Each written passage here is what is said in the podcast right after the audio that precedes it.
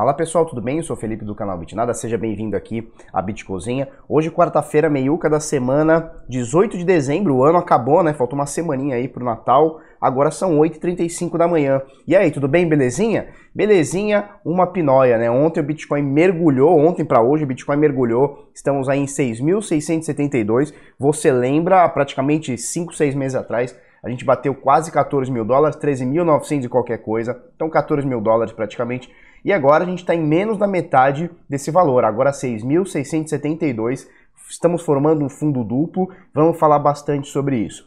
Antes, tem algumas coisinhas aqui para falar. Primeira coisa, dia 17 de dezembro de 2017, tá? Dois anos atrás, foi o topo histórico, foi o dia daquele absurdo topo histórico dos 20 mil dólares, que eu lembro muito bem que dia maravilhoso, que dia lindo, né? nunca vibrei tanto na minha vida quanto o dia que o Bitcoin bateu 20 mil dólares, tá? Desde então o Bitcoin só, só caiu. Então a partir do dia 17 do ano passado, né, mais precisamente para o dia 18 do ano passado, não, no retrasado. Então, é, é, dia 18 de dezembro de 2017, a gente entrou oficialmente numa bear market, né? Então no mercado de, de, de baixa, que a gente só foi entender isso uns 4, 5, 6, 7 meses depois, tá? Mas então, oficialmente, dia 18 de dezembro de 2017, começou a queda do Bitcoin, tá? Que aí ele bateu, sei lá, bateu 10, voltou para 12, aí foi para 6, aí 12, aí ficou nessa, nesse negócio.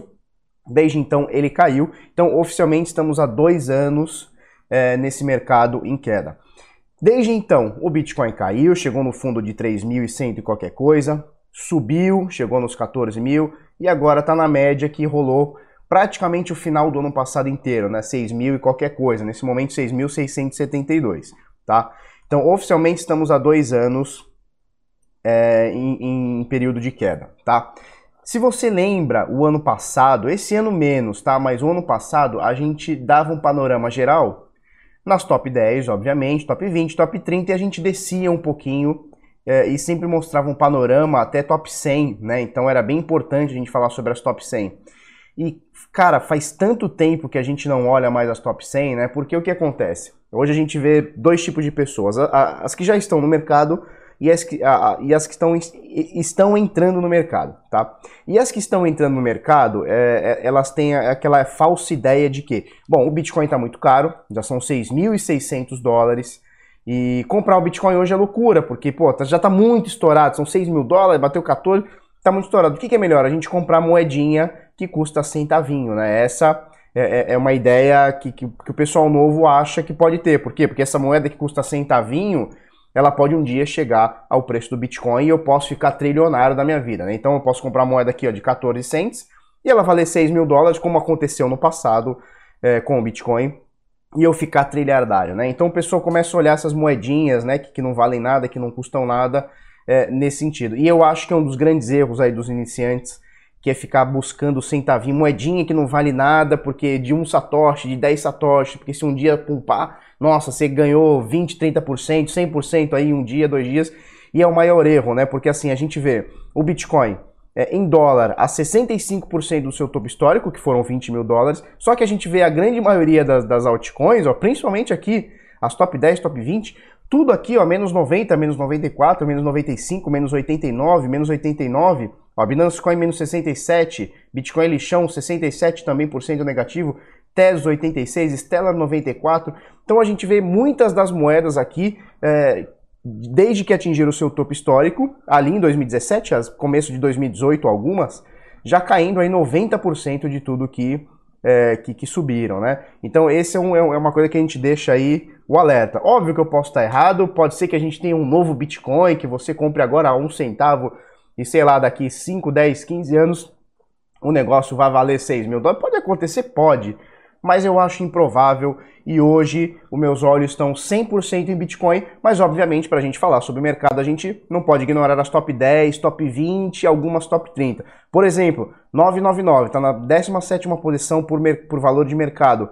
Eu não faço ideia o que, que é isso. Mindol, 18ª posição por valor de mercado. Eu não faço ideia o que é isso valendo 4 reais. 4 dólares, desculpa. Não faço ideia. Bom, já são 4 minutos, quase 5. Vamos falar sobre o mercado. Valor de mercado agora é, de todas as 2.367 criptomoedas no mercado é de 179 bilhões de dólares, tá?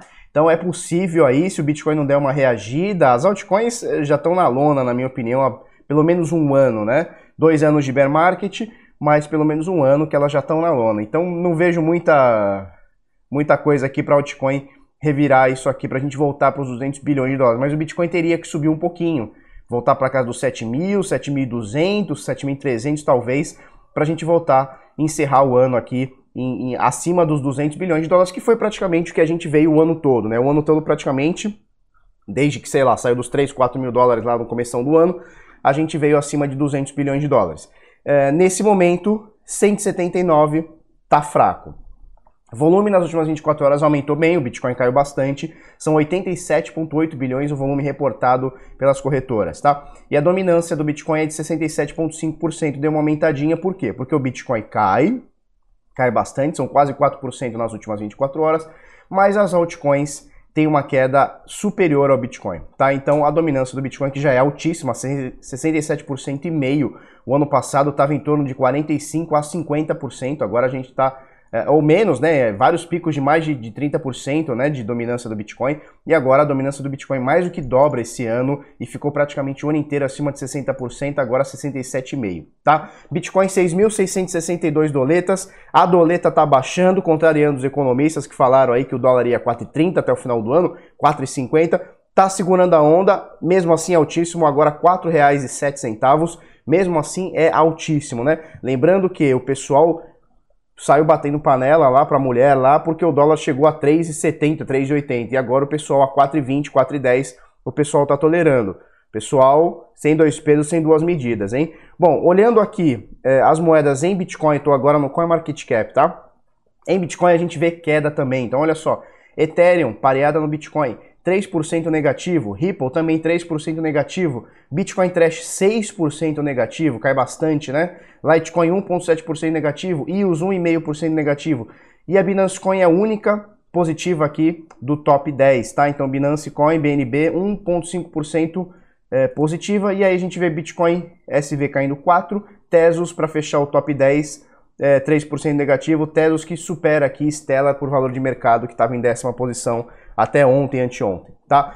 Vamos dar uma olhadinha como é que tá o mapa aqui das principais corretoras do mundo. Olha só, com o volume de ontem, BitMEX, Binance, OKX, Huobi e HitBTC tiveram aumento aí bem considerável no volume de um dia para o outro. BitMEX ontem é, aumentou em 50, ontem não, de ontem para hoje, né? Nas últimas 24 horas aumentou o seu volume em 53%. É óbvio que isso aqui é difícil de auditar, é o volume que eles reportam.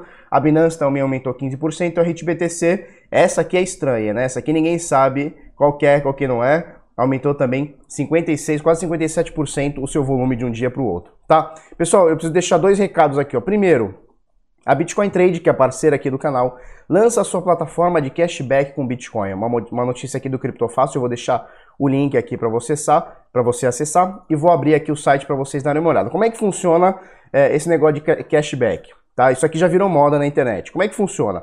As lojas, por exemplo, a Fast Shop aqui, ó, ou a Nike, ou Americanas, é, para conseguirem parceiros na internet, eles oferecem cashback. Então, como é que funciona? Em vez de eles te darem um desconto, de, por exemplo, a Nike até 10%, então quando você comprar na loja da Nike, em vez de você ganhar o desconto de 10%, eles jogam esse desconto de 10% para um parceiro, ou até mais, às vezes, não sei. Eles jogam para um parceiro é, e esse parceiro te devolve dinheiro. Então vamos supor, a Nike paga 10% para a loja, a loja te devolve 5, você fica super feliz quando você compra, né? Então para arrumar parceiros, para conseguir vender cada vez mais, as lojas estão fazendo isso.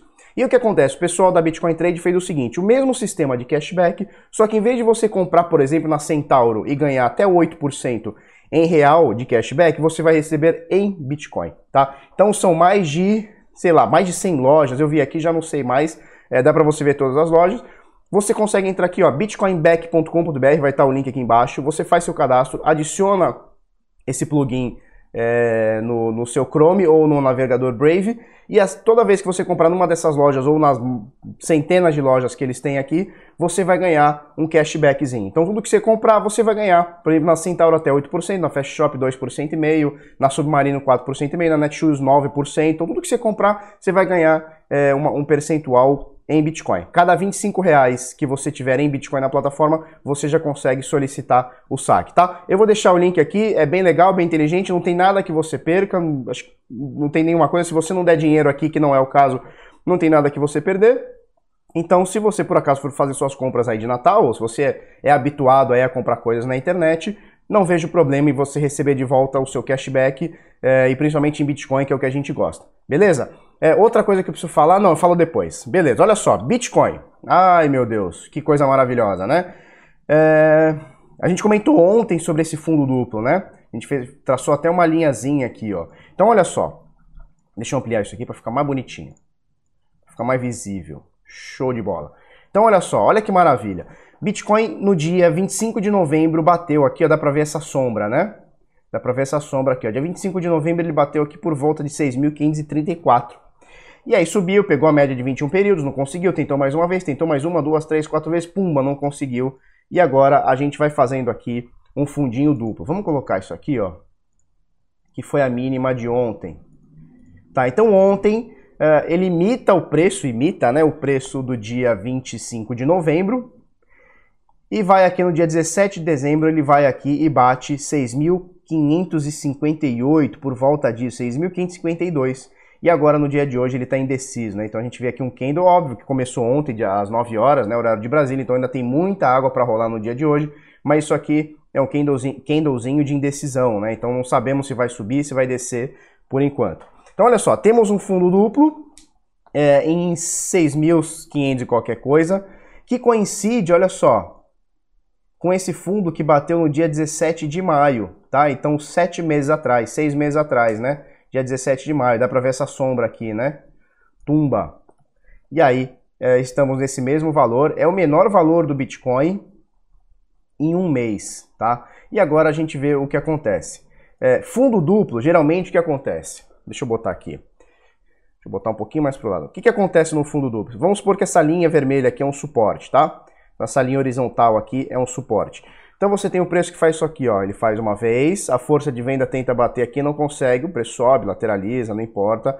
E ele tenta uma segunda vez, tá? Quando ele tenta uma segunda vez, é, se por acaso ele não furar isso aqui para baixo, existe uma grande possibilidade dele fazer o um movimento reverso. Por quê? Porque a força de venda entende e a força de compra também entende que quando você bate uma vez num suporte, não consegue furar, ele volta, e tenta mais uma vez e não consegue furar, é, o pessoal entende que é o seguinte, aqui é um suporte tão forte que não vale a pena a gente tentar é, botar isso aqui mais para baixo, tá? Então, geralmente é assim que funciona. O problema é que esse, deixa eu apagar isso aqui.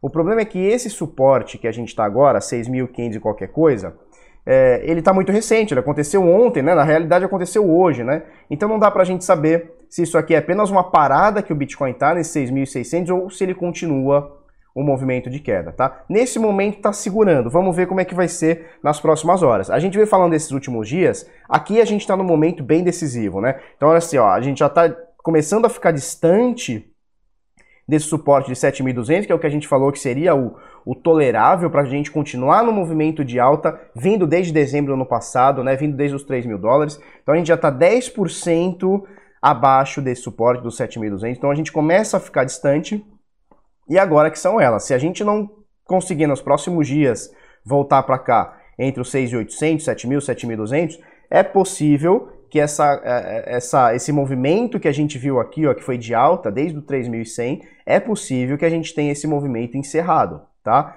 Então agora é que são elas, porque a gente pode fazer esse movimento aqui, lateraliza aqui e pumba, volta a subir. Nesse momento, agora que são elas. Deixa eu deletar isso aqui também agora que são elas, tá? Porque se a gente continuar nessa queda, a gente vai buscar valores mais abaixo aqui, por exemplo, ó, 5.700 a 5.000 dólares, que já seria 0,786 de correção de Fibonacci, e aí já seria uma correção muito absurda, né? Significa que de toda essa alta aqui se corrige praticamente 78%, né? Então já fica complicado. Então agora é que são elas, vamos aguardar para ver o que acontece. Qual que é a minha opinião disso? A minha opinião, cara, é que deixa o pau torar. Deixa o pau torar. Quem sou eu para ir contra a tendência ou ficar tentando adivinhar se vai subir ou se vai descer? Deixa o pau torar. É, se por acaso ele cair mais aqui embaixo, a gente vai se ligar onde são os suportes. Esse aqui de 0,618 de Fibonacci já foi, ó. A não ser que ele volte, né? Então, sei lá, próximas horas ou dias, ele volte e a gente volte para cá. A não ser isso, então, formando esse padrão de fundo duplo, né? Onde a galera entende, opa, esse valor aqui não estão querendo deixar subir. Então, tchau. Ó, o que aconteceu mais ou menos com esse topo duplo, ó. Dá para ver aqui? Então, ó, bateu um topo, foi lá para baixo, bateu o topo novamente, a galera falou, não, aqui daqui não passa. E aí o, o negócio começa a cair. Então, mais ou menos por aqui, só que contrário, né? Então, temos um fundo duplo que vamos ver se vai se confirmar agora ou se ele vai continuar fazendo esse movimento e vai cair. É, nesse momento, o que, que, a gente faz? O que, que eu faço, Felipe? Cara, eu não faço nada. Eu espero ver o que, acontece. Estou comprado desde os 3 mil qualquer coisa, não vendi aqui nos 14 mil, porque se a gente por acaso tiver no movimento de alta, isso aqui é apenas um ruído, né? Então ele é um ruído, nossa, mas é um ruído de muito. Sim, é um ruído de muito, o Bitcoin é muito volátil, né? Então, desde o topo até agora, a gente já tem uma queda de mais ou menos 52%, é bastante coisa. Mas se a gente for ver de tudo que o Bitcoin subiu no ano, olha só, são mais de 300%, 345%. Desses 345% de alta corrigiu mais ou menos 50%. Vamos ver qual que é a parada agora. Lembrando que o ano passado, no, mais ou menos nessa, não, é mês, é, seria novembro, né? Então novembro a gente teve uma queda bem grande do Bitcoin, que saiu lá dos 6 mil até os 3 mil dólares, e foi no finalzinho de ano que todo mundo achou que ia subir e a parada caiu. Vamos ver o que acontece agora com o Bitcoin, faltando aí, sei lá, 10, 12 dias para acabar o ano, 13 dias aí para acabar o ano. Vamos ver o que acontece com o bichão. Deixa eu falar de duas matérias rapidinho aqui. Antes eu quero falar do Decifrando Trade, que é um curso de trade, análise técnica, price action, trend following que nós vamos fazer a partir de janeiro ou fevereiro, tá? Então quem vai ministrar o curso é o Henrique Paiva, que é o analista-chefe aqui do Bitnado, um cara que tem mais de 12 anos de experiência na Bovespa, cara muito pica, quem tá no grupo do PHE ou dos Sinais, ou até no, lá no, no, Telegram do Bitnada, sabe que o cara é pica, o cara é muito bom, é, e nós vamos dar esse curso, ele vai focar na parte de, de análise técnica, trend following, figuras gráficas, etc, etc, etc, tá? É, o curso vai ser para poucas pessoas, vai ser ao vivo, então não vão ter aulas gravadas, você vai tirar dúvida com a gente lá ao vivo e vai começar entre janeiro e fevereiro, tá? Não sabemos a data ainda, é possível que janeiro. Para isso, bitnada.com.br barra decifrando, coloca seu nome aqui, coloca seu e-mail, assim que tiver é, mais informações a gente vai te chamar, tá? Vão ser poucas vagas, a gente não sabe quantas ainda, mas não vai ser o estouro da boiada, não, não vai abrir para todo mundo, não. Vão ser poucas vagas. Se você quiser fazer parte, quiser aprender com melhor, deixa seu e-mail aqui, a gente vai te chamar nos próximos dias, semanas, aí, mês aí, tá? Rapidinho, Consumidores vão bancar 20 bilhões em subsídios na conta de luz em 2020, diz Anel. Olha que maravilha.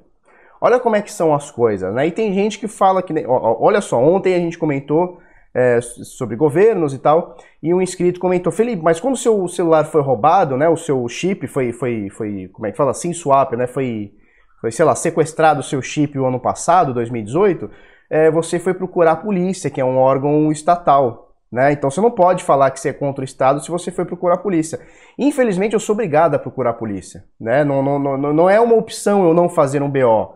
Não é uma opção. Eu não posso ah, simplesmente ah, roubaram meu celular e sei lá, vão usar meu número para comprar alguma coisa, para passar trote de, de, de, saidinha de banco, sequestro, não sei o quê. Eu não, eu não posso simplesmente ignorar. Eu tenho que tomar uma atitude. Infelizmente, o, o jeito que eu tenho que fazer é ir na polícia, não tem outro jeito, não tem outra forma de você fazer BO. Lembrando que ele ainda faz uma comparação. Então você se prejudicou com uma empresa privada, que foi o seu chip da, da TIM, sei lá o que, que era, é, e foi resolver numa empresa pública. O, o, que acontece é que não, foi o contrário. A empresa privada, quando eu liguei, eles cancelaram a linha na hora. Então a empresa privada resolveu para mim na hora. E a, já a, a, repartição pública, né, a polícia, eu fui lá cinco vezes. Vocês lembram que eu contei a saga? Eu fui lá cinco vezes para fazer a porra do BO e não fizeram. Cada hora era uma desculpa. Os caras não queriam fazer BO. Até que uma hora o, o inscrivão, sei lá, o delegado, sei lá quem que era que tava lá na frente, falou: Filho, mas se eles não te roubaram fisicamente, não tem crime. Eu falei: Como, cara? O cara tá com o meu chip pedindo dinheiro no meu WhatsApp pros outros, tem que fazer um BO. Aí quando eu apertei, o cara falou assim: Ah, sabe o que acontece? Nós estamos aqui com o sistema errado, aqui o sistema tá ruim aqui. Então, assim, é, eu sou, infelizmente, eu sou obrigado a usar é, os serviços do governo. Eu sou obrigado. Se tivesse como você fazer BO por uma empresa privada, meu Deus do céu, eu tinha feito na hora, saía com o negócio, com o documento lá, que se alguém viesse me encher o saco no futuro, eu tinha lá, ó, não, fui roubado dia tal, por tal motivo e etc, e alguém que tá usando meu número e pau no cu. Beleza? Então, olha só. consumidores vão bancar 20 bilhões em subsídios na conta de luz em 2020. Olha que maravilha. Então, o, o, é, como é que faz? O governo ele gosta de deixar o cara que é rico mais rico. Então, olha só, eles vão pegar 20 bilhões para comprar diesel barato, já que eles cagaram com a Venezuela, ele, a gente precisa comprar diesel barato para o produtor de carvão e agricultores, irrigantes, empresa de água e saneamento, o caralho. Esses caras que são ricos precisam ficar mais ricos. Como é que eles ficam mais ricos? É trabalhando? Não, é com o Felipe aqui pagando, é com você, burro de carga aí, carregando pedra aí para pagar é, é, é, essas coisas. Então, olha só, por que, que a gente precisa do governo? Porque o governo ele precisa decidir quem que vai ser o pagador de imposto e quem que vai ser o beneficiário do pagador de imposto. O político já é beneficiário, então ele já ganha lá seu salário, 20, 30, 40, 50 mil, mais um monte de regalia todo mês. Né? O rico, ele fica cada vez mais rico. Né? Bom, xibom, xibom, bom, bom. E o pobre fica cada vez mais pobre. E o motivo todo mundo já conhece. É que o de cima sobe e o de baixo desce. Tá? Mais ou menos por aí. Então é para isso que as pessoas querem um governante. Né? As pessoas querem ter alguém de terno que fale o que é melhor para a vida delas. E o melhor para a vida delas nesse momento que o governo decidiu, e pau no seu cu, é que você vai trabalhar 2020 e vai pagar conta de luz mais caro, porque tem gente que já é rica que vai ficar cada vez mais rica, tá? Mas Felipe, eles não são ricos, eles são pobres. Então o azar é deles, eles que trabalhem, não sou eu, não é você que tem que trabalhar para alguém ficar rico. E ponto final. Por que, que eu tenho que pagar mais caro na conta de luz? Isso é um absurdo, cara. Isso aqui dá vontade de dar um soco na tela. Dá vontade de quebrar esse computador. Por que, que eu vou pagar dois e meio mais num, na conta de luz, que já é cara? Não é assim, pô, é super baratinha, meu. Não é, cara. É caro pra caralho isso aqui. É caro pra caralho. Você não pode ligar o ar-condicionado, não pode ligar nada, não pode ligar a TV, não pode ligar nada ferro de passar tem que ser rápido, porque a conta de luz é um absurdo. E vai aumentar uma média de 2,5%, porque a gente tem que deixar um cara rico mais rico. Ponto final, tá? Uh, olha só. Ethereum vai enfrentar grandes desafios em 2020, diz analista em relatório. Isso aqui é uma notícia do Cointelegraph. Eu não sou o cara que manja muito de Ethereum, eu sempre falei isso aqui. É, eu entendo o básico do Ethereum, mas não é uma, uma matéria que eu goste muito. Ontem eu estava conversando com, com o Marcel, que é lá do Radar BTC. Inclusive acessem aí radarbtc.com.br, né? O radar é do Marcel e do Lucas, aí parceiros nossos aí. É, falando com ele sobre Ethereum, o que acontece? Estava falando sobre uma baleia, né, que, que, vendeu 500 mil Ethereum, sei lá, 300 mil Ethereum, cento e tantos mil Ethereum, que o cara tava desde o começo. E ontem a gente viu também uma notícia, eu vi no Twitter um cara, uma, uma, uma exchange da, do Reino Unido, que ela vai parar de trabalhar com Ethereum e com Bitcoin Cash. Eu comecei cara, o que está acontecendo? O pessoal está tá desistindo do Ethereum, o que, que tem, o que, está rolando, né? O próprio Vitalik Buterin, a gente é, noticiou, não sei se foi ontem ou anteontem, que eles tinham vendido, a Fundação Ethereum vendeu 100 milhões em Ethereum, né? Foram, se eu não me engano, 70 mil Ethereum no top, no top histórico, que deu 100 milhões de dólares, etc. O que está acontecendo com o Ethereum? E aí o Marcel, ele estava me explicando, um cara que manja muito, cara top 10 aqui do mercado no Brasil, ele falou o seguinte, falou, Felipe, é o seguinte, é, a Ethereum, eles estão fazendo uma transição que vai começar a, a, vigorar de fato agora em 2020. Então olha só, nós temos aqui, ó, deixa eu abrir o gráfico aqui só para explicar melhor. Deixa eu botar em qualquer moeda aqui, Dash. Show. Olha só, então a gente tem o seguinte, a gente tem o Ethereum, o Ethereum que a gente tem hoje, tá? Que a forma de consenso dele é Proof of Work, tá? Então prova de trabalho, tá? Esse aqui é o Ethereum. E eles estão fazendo uma nova blockchain que vai ser o Ethereum. Então vou botar aqui, ó, Ethereum 2.0, tá? E a forma de consenso é Proof of Stake, tá? Então você tem prova de trabalho no Ethereum hoje, que é mais ou menos como, como funciona o Bitcoin, e agora você vai ter o Proof of Stake, né, que é uma prova de participação. Eles vão mudar a forma de consenso. Por quê? Porque o Proof of Work, a prova de trabalho, é, ela, ela tem um gasto energético muito grande e tem um gasto com, com maquinário muito grande. Então o que acontece? Um cara pequeno, Hoje é difícil de, de, conseguir minerar Ethereum de forma rentável. Por quê? Porque você tem que ter um maquinário grande, você tem que ter muita conta de luz, tem que ir para um país diferente. Então ele lima o pequenininho e acaba centralizando um pouquinho. É, o Proof of Stake, né, a prova de participação, ela fica diferente. Então você estaca as suas moedas, no mínimo de 32, se eu não me engano, se eu não li errado. Você vai poder botar 32 moedas em stack e conseguir ir validando a rede. Então a mineração no Ethereum vai acabar. Quando? Não é hoje. Então eles estão fazendo, vão ser duas blockchains, a Ethereum 1.0, tá? Que é a que já existe hoje, ó. Ethereum 1.0 e a Ethereum 2.0. Eles vão fazer um misto, uma forma híbrida durante algum tempo que pode demorar um ou dois anos. Então o que acontece? Uma blockchain não vai conversar com a outra por enquanto, tá? Mas no futuro eles não sabem como, mas vai acontecer de fundir, né? De, sei lá, fazer uma. ficar fungível, né? É, o Ethereum de uma blockchain e da outra. O que acontece é o seguinte. É, eu acho que isso aqui é legal, tá? É, prova de participação é o caminho. Acho que Proof of Work tá, já está muito batido, já é uma parada que está muito centralizada, tal, não sei o quê. Mas é, o investidor ou a corretora, né, que é essa que a gente citou lá da, do Reino Unido, que vai parar de, de, trabalhar com Ethereum, ou a CVM, ou sei lá, é, quem trabalha com regulação, quem trabalha com investimento, a gente gosta, a gente que eu digo no geral, o investidor, tudo, a gente gosta de segurança, né? Quando você investe seu dinheiro, muita gente fala, mas Felipe, criptomoeda não é investimento.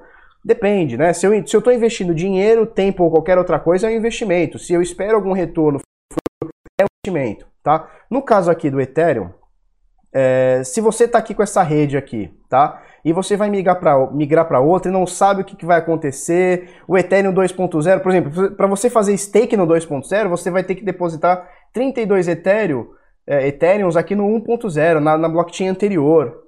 E aí vai funcionar na blockchain futura. Ai meu Deus. Então, assim, é muita insegurança. A galera não gosta de insegurança. Bom, é, o, o Ethereum 2.0 ele vai vigorar pelo jeito, no primeiro semestre do ano que vem, se não tiver nenhum atraso, primeiro semestre do ano que vem, e aí eles vão ter um prazo de transição de um a dois anos para fazer essas duas blockchains aqui conversarem. Então, entenda, vão ser duas blockchains diferentes. A Ethereum que a gente já conhece, a 1.0, tá? Que é Solidity, e agora vai passar para Ethereum 2.0, que é Serenity, tá? Então são as formas aí é, de, de programação que os caras estão fazendo.